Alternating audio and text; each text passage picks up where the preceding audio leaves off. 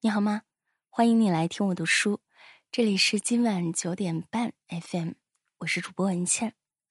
那前段时间呢，已经刷完了佟大为和白百合主演的电视剧《我们的婚姻》，呃，已经看完了。然后昨天、前天周末的时候，重新又刷了一遍，那还是。有比较多的感触的，那今天就跟大家分享一篇关于我们的婚姻这部电视剧的文章，来自微信公众号樊登读书。我们的婚姻大结局，网友直呼太真实。最好的婚姻是遇到成长合伙人。婚姻到底是什么？有人说婚姻是港湾，有人则说是坟墓。不同的人对婚姻有不同的感受。最近电视剧《我们的婚姻》迎来大结局，剧中几对夫妻的相处日常，展示了生活中平凡夫妻的众生相。网友纷纷评论：“太真实，这简直就是我们的婚姻。”感觉谁在我家装了摄像头？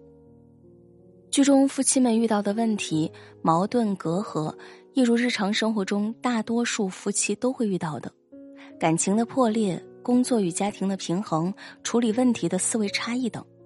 这些问题的出现及剧中人相应的处理方式，都在一步步揭示婚姻的本质。仔细思考，不难发现，在剧中几对典型夫妻身上，暗藏着婚姻的三个真相。婚姻的长久，靠的是双方势均力敌。白百合饰演的沈慧星与佟大为饰演的盛江川，是剧中最令人瞩目的一对夫妻。两人均是顶尖大学毕业，金融系的高材生，是一对颜值与智慧并存的高配夫妻。最初，他们甜蜜又恩爱，棋逢对手，相互欣赏。但大四那年，沈慧星意外怀孕了，无奈之下，她放弃了进军金融界，一毕业就做了全职妈妈。这一做就是六年，六年里，她一个人养孩子、做家务、修家电、搬家。为了让丈夫安心工作，她总是一个人亲力亲为。在沈慧星的观念里，她与丈夫的地位是对等的，两个人都是在为家庭付出，只是分工不同。但有一天，盛江川应酬醉酒回来，自豪地说自己就是好老公指南，一个人带领全家实现了消费升级。沈慧星很不满，她为了家庭牺牲事业，丈夫不但不体谅，反而认为这一切是理所当然。认为家庭的和谐稳定是他一个人的功劳。不仅如此，盛江川还开始有意无意的打压沈慧星，以一种高高在上的姿态和她相处，仿若自己才是家里的强者。为了证明自己的能力，沈慧星决定重返职场。她凭着出色的学识与见解，获得了一份工作，并顺利为公司找到了合适的项目，得到了领导和同事的赏识。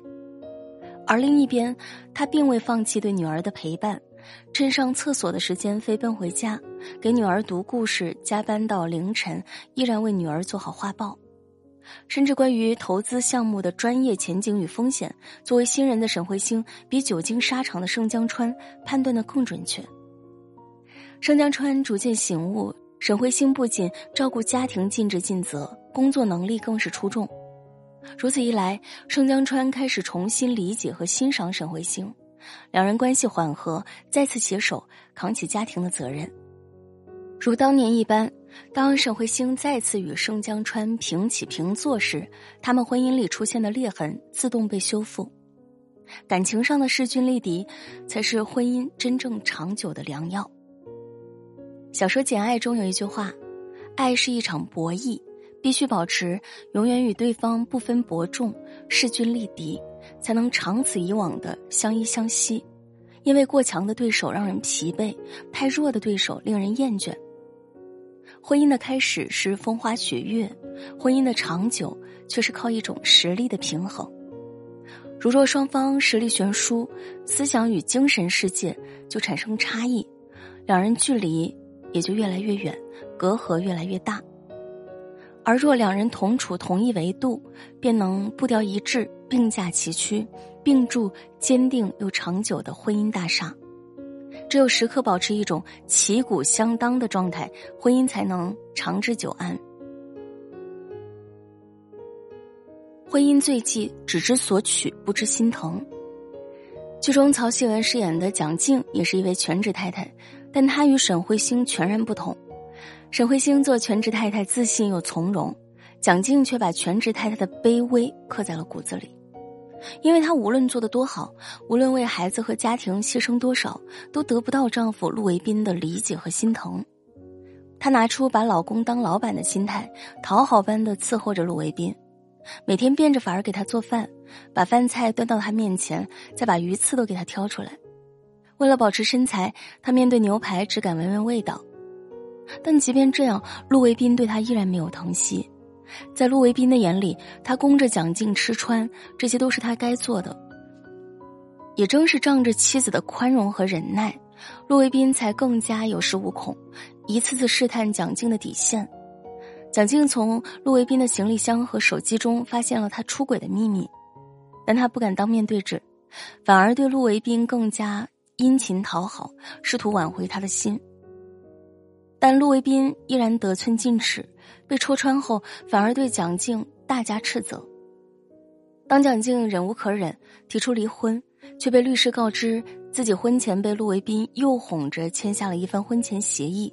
如若离婚，他将被净身出户。他这才后知后觉的得知，陆卫斌从一开始就打着爱他、心疼他的幌子在算计他。他要的不是一个妻子，而是一个给他洗衣做饭、生养孩子的免费保姆。婚姻一场，他们没能成为最终相依的爱人，却成了相互嫌恶的仇人。周国平曾说：“爱一个人就是心疼一个人。”若只是迷恋，并不长久，这样的爱还只停留在感官上，没有深入到心窝里，往往不能持久。爱情的开始是相互吸引，但婚姻需要相互心疼，需要两个人在生活的风雨中相互包容和体谅，做彼此的港湾。所谓婚姻，就是柴米油盐、鸡毛蒜皮，唯有两个人相互心疼，才能让生活。多一些暖和甜。最好的婚姻是共同成长，相互成就。蒋欣饰演的董思佳与丈夫李宇文的家庭分工，与上面两对夫妻截然不同。他是雷厉风行的金牌投资人，能力强，收入高；李宇文是历史系的才子，因为收入不及妻子，在家做了全职爸爸。董思佳表面上维护丈夫，心里却介意别人知道她没有工作。李宇文也心知肚明，知道妻子、岳父、岳母都对他有看法。等儿子上小学时，李宇文小心翼翼说自己想去出版社工作，被董思佳一口回绝。他认为出版社是工资低、时间少的瞎折腾的工作。他以经济尺度衡量，认为出版社的工作毫无价值。李宇文没有放弃对理想的追求，他加入了罗教授的课题研究小组。这份工作不用坐班，董思佳暂时同意。但有一次，李宇文和教授一起去杭州调研，没法接孩子，董思佳马上让李宇文退出课题。他认为李宇文应该首先尽好做父亲的义务。两人感情的裂缝进一步拉大。李宇文知道。自己在妻子心中只有丈夫、父亲的身份，从来没有独立人格。在董思佳心里，认为丈夫要么找一份收入高的工作，要么找有社会地位的，否则就是得不偿失。她完全不理解丈夫对于学术的追求以及工作带来的精神价值，如此导致婚姻到了分崩离析的地步。董思佳总以自己的一套标准来衡量丈夫的选择，忽略他内心的真实需求。表面上是对丈夫好，实则是把他当成了自己的傀儡。陈道明说：“共修是夫妻关系的最高境界，夫妻结缘的最大意义不是吃饭穿衣、生儿育女，而是彼此滋养、彼此成就、提升生命的层次。所谓成就，就是能够发现对方的优点和长处，并给予支持，助力对方成为更好的自己，而不以自己的价值标准。”捆绑对方，让对方依照自己的意愿选择，彼此保持独立的人格，良性发展，才是夫妻相处的最高境界。圆满的婚姻不是一方的牺牲去成就另一方，而是共同成长，彼此成就。巴法利尼克斯曾说：“婚姻是一本书，第一章写的是诗篇，而其余则是平淡的散文。没有了最初的激情与浪漫，婚姻很容易在柴米油盐的琐碎中支离破碎。”而如何维持婚姻的长久与稳定，保持温暖与甜蜜，是每对夫妻一生必修的课题。想要婚姻长久，需要双方势均力敌的平衡；想要婚姻和谐，需要珍惜彼此的付出，相互理解和心疼；想要婚姻圆满，需要两人共同成长，助力对方成为更好的自己。越早认清婚姻的真相，越能在婚姻里获得更多幸福。夫妻是几世修来的缘分，遇到了就要用心经营每一天。愿我们每个人都能与爱的人相伴一生。婚姻不易，且行且珍惜。这篇文章就分享到这里，感谢收听。